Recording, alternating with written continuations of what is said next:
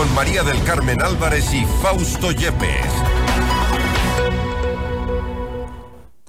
El Consejo de la Judicatura volvió a sesionar este lunes con la ausencia de Javier Muñoz, a quien días atrás se le negó una solicitud con la cual pretendía asistir a las sesiones del Pleno de manera virtual desde la cárcel 4 de Quito. Esta es la entrevista de Fausto Yepes, hoy con... Estamos en los estudios de FM Mundo con la doctora Yolanda Yupangui, vocal del Consejo de la Judicatura, para hablar sobre este y otros temas. Lo que habíamos leído en la introducción, la intención, la pretensión de eh, Javier Muñoz de asistir a las sesiones desde prisión. Esto le ha sido negado, se han convocado ya sesiones presenciales expresamente, con lo cual aparentemente, y, aquí va, va la primera pregunta, doctora Yupangui, no sin antes darle la bienvenida. Muchísimas gracias, buenas tardes a usted y gracias a todos los oyentes. Gracias, doctora. Programa. Esta ya ha sido la, sesión de hoy, fue la segunda en la que no asiste Javier Muñoz. Si ya viene una tercera convocatoria, prácticamente está fuera. Sí, prácticamente, prácticamente estaría fuera. Legalmente, prácticamente. Legalmente eh, todavía tienen que darse algunos pasos porque sí existen problemitas que tienen que ser solucionados antes de declarar el cargo completamente vacante. Lo cierto es que en todo el contexto de la crisis por la que atraviesa la función judicial, todas las denuncias de corrupción, ya lo que hemos visto, tenemos ya a un expresidente del Consejo de la Judicatura eh, detenido, procesado en un caso que no es menor, el caso Metástasis, y ahora mismo hay que hacer esa diferencia. Javier Muñoz está procesado por un, una presunta obstrucción a la justicia, que es otro caso aparte, no obstante están los ya eh, en, la, en la cárcel 4, pero esta pretensión de Javier Muñoz del vocal ya ha rebasado toda lógica y ha causado incluso indignación.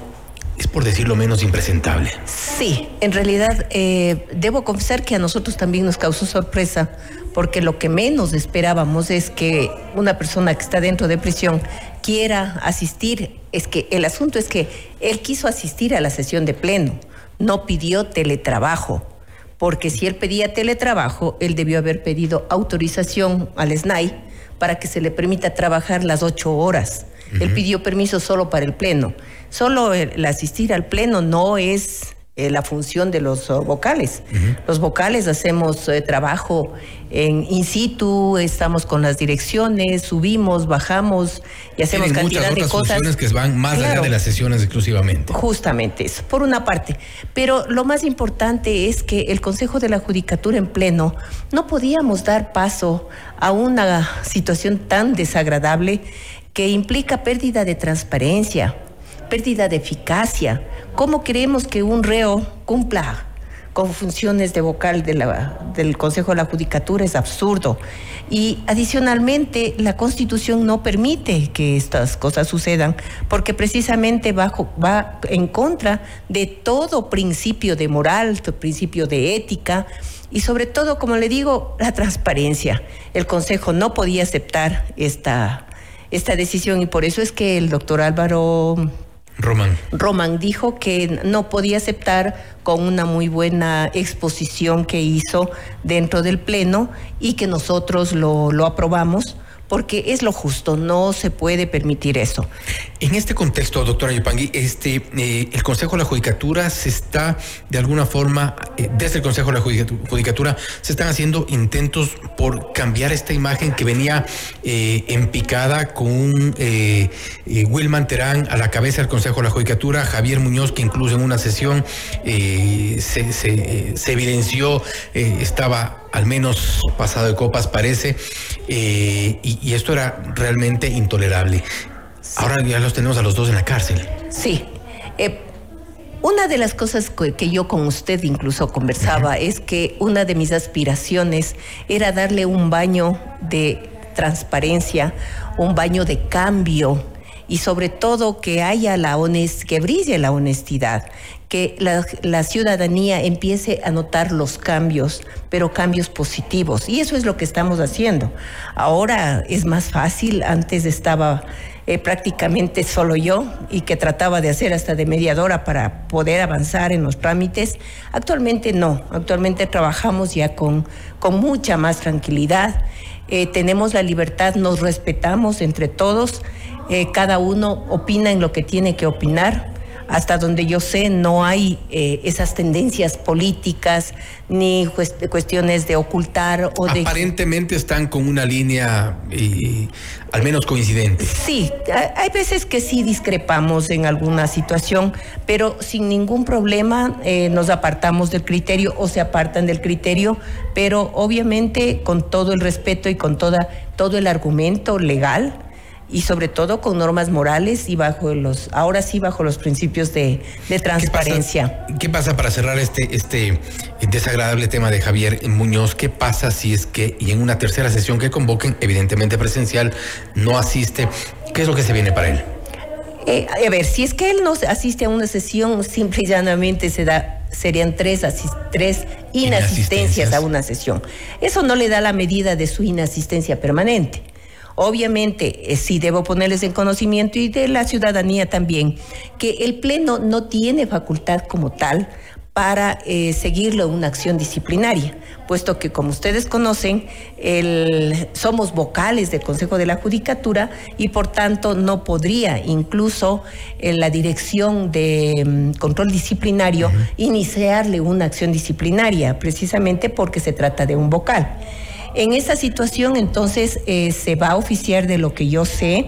Es, de eso está encargada la dirección jurídica y la dirección de talento humano, de poner en conocimiento de las autoridades correspondientes para que se pronuncien sobre este tema y obviamente declaren vacante o le sancionen como tengan que sancionarle, pero nosotros estamos cumpliendo con lo que a nosotros nos corresponde, es decir, no permitiendo que un reo, eh, perdón, una persona con prisión preventiva esté eh, asistiendo a los plenos, no trabajando, no es teletrabajo, está simplemente queriendo asistir a los plenos.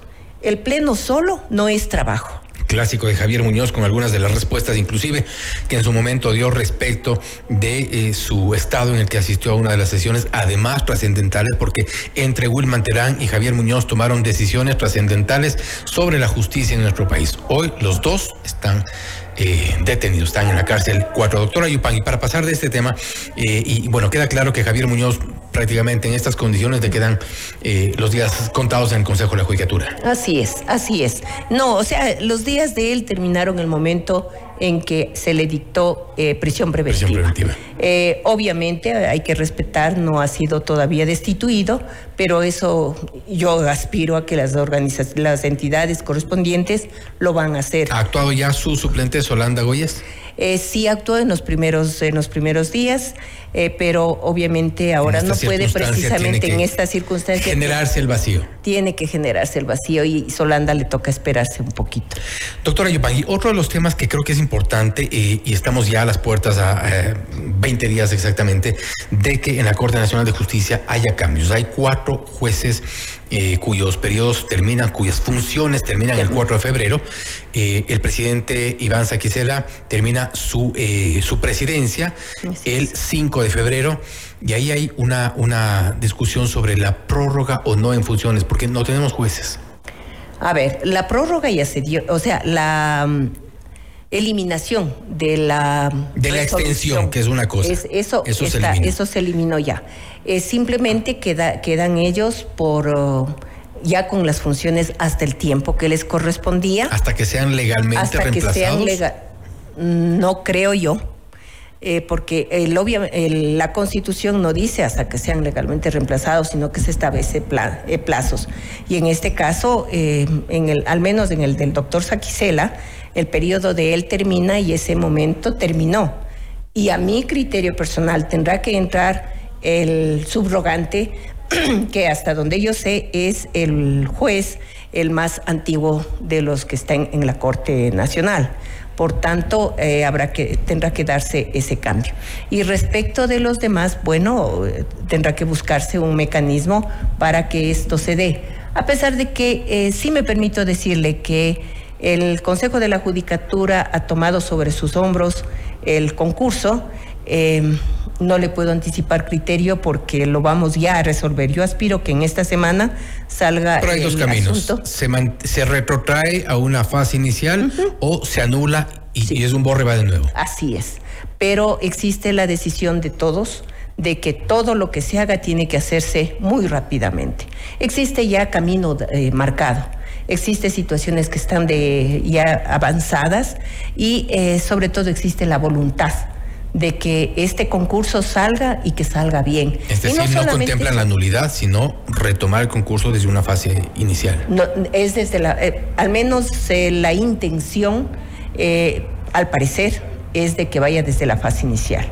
el mismo concurso. Eh, es que es el mismo concurso, es un concurso para, eh, para llenar las, los siete cargos o los, los cargos que hagan falta de acuerdo con lo que establece el 182 de la Constitución.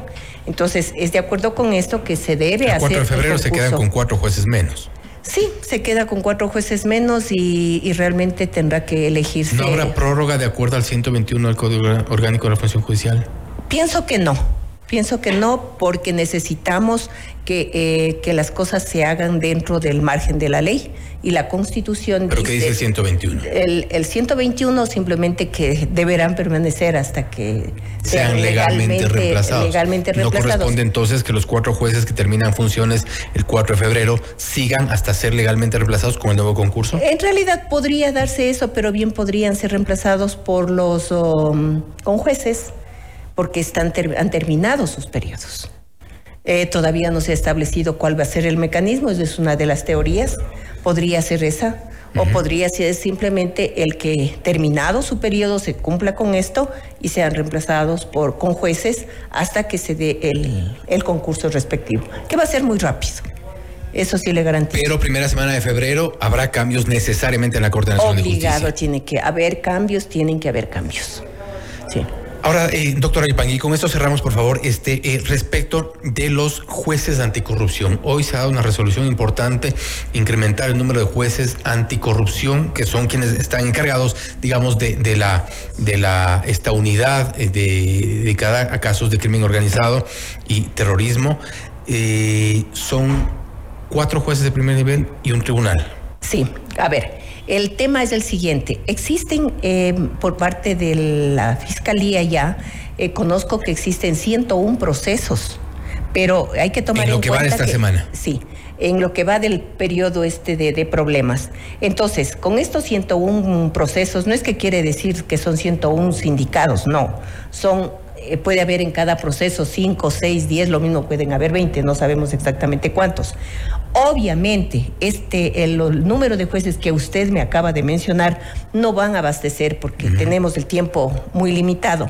Entonces, ante esa situación, lógicamente el Consejo de la Judicatura eh, se activó y eh, hemos decidido incrementar cuatro jueces más de primer nivel y aumentar un tribunal, porque obviamente vamos a necesitar, no queremos que se nos caigan las audiencias, no queremos que se nos eh, caigan los actos. Está la fuerza pública y están las autoridades claras de que este tipo de casos tienen que erradicarse. La competencia en Pichincha, en esta unidad, so, eh, pena de que puedan eventualmente caerse los juicios como ya hemos visto y eso también es parte de la viveza criolla? Estamos, estamos precisamente precautelando esto.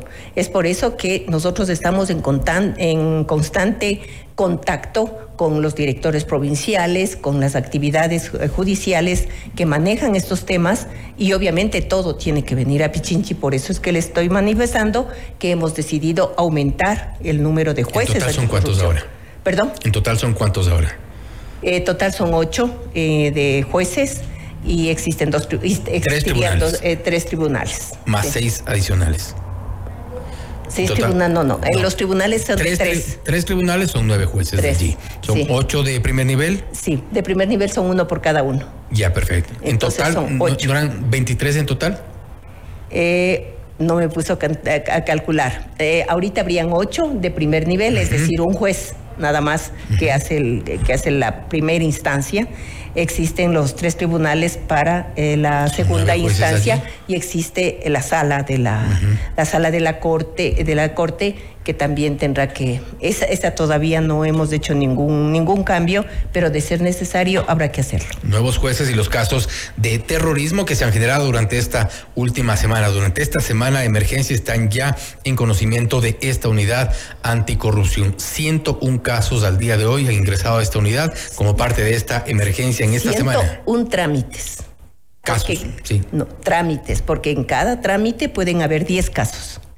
En cada trámite 10 casos. Claro, puede haber uno, dos. Pero detenidos pueden ser muchos ah, más. Sí. De, hecho, se reportan, eh, eh, son 158, si no me equivoco, 158 presuntos terroristas. Presuntos, sí, así es. Perfecto. Bueno, algunas cifras que esperamos y se vayan concretando también en procesos para tener ciertas certezas por parte de la justicia. Doctora Yopangui, nuevamente gracias por haber Muchísimas gracias a usted, gracias a la ciudadanía. Gracias nuevamente. Ha sido la doctora Yolanda Yupangui, vocal del Consejo de la Judicatura, hablando sobre lo primero. El primer tema respecto de la participación, la pretendida participación de Javier Muñoz en las sesiones del Consejo de la Judicatura, lo cual ha sido negado. Sus horas en el Consejo de la Judicatura podrían estar contadas una vez que se cumpla ya la siguiente sesión a la que no asista sería la tercera.